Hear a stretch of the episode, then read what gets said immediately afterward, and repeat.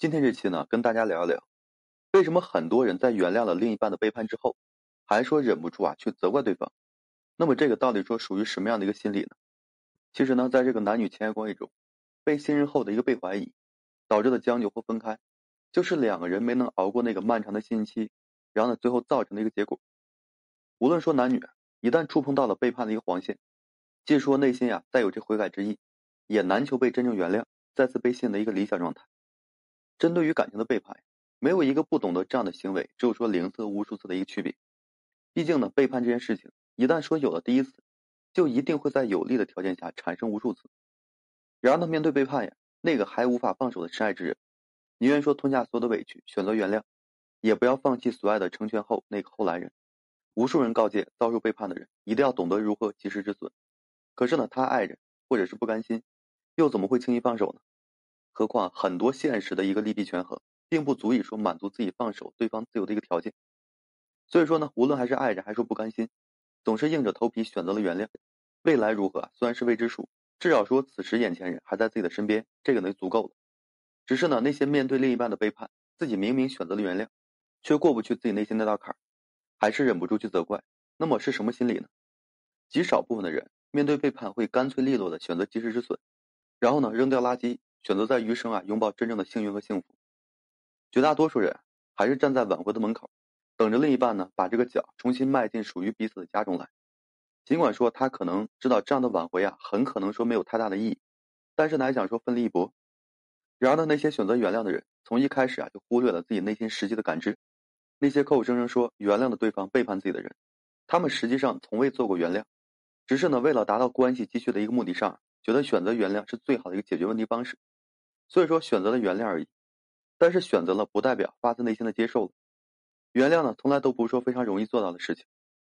人们说的原谅呢，大体上是高估了自己内心对伤害自己的外界因素的一个承受力，自我麻痹的认为做到了原谅。如果说原谅能够轻而易举的被做到，那么人和人之间的每次分歧、矛盾、不愉快，都不存在新仇旧恨的一个叠加。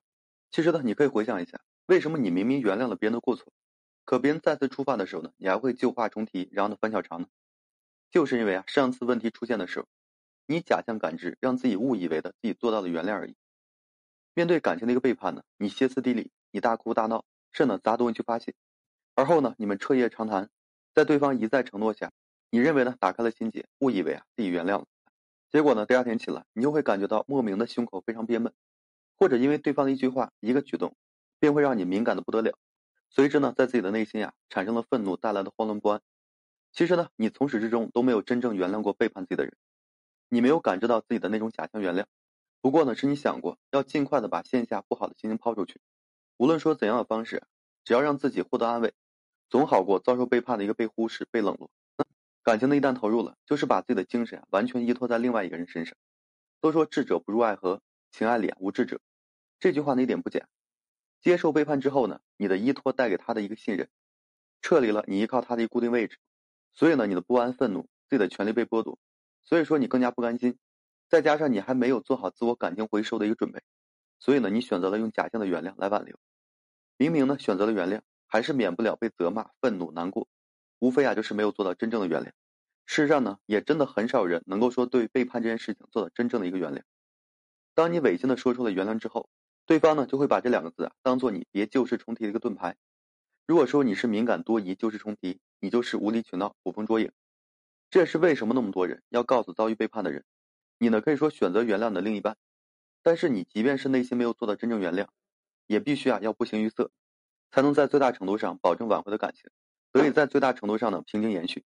如果说你心里呢始终无法解开心结，你便做不到原谅。即使如此，你暂时挽回了感情，拉回了那个人。你的感情生活呢也是难以幸福的，莫不如啊及时止损。有句话呢是这样讲：越过通往幸福障碍的人，会拥有快乐的人生；发挥女性的潜在智能，会获得人生的快乐。当然了，希望因为背叛而迷茫的人能够不悔自己的决定和选择，能够说获得真正的幸福和快乐。好了，今天这期呢就和大家分享这些。如果说你现在正面临婚姻、情感挽回一些问题困惑，不知如何解决处理的话，就添加个人微信，在每期名的简介上面，有问题我帮助各位去分析解答。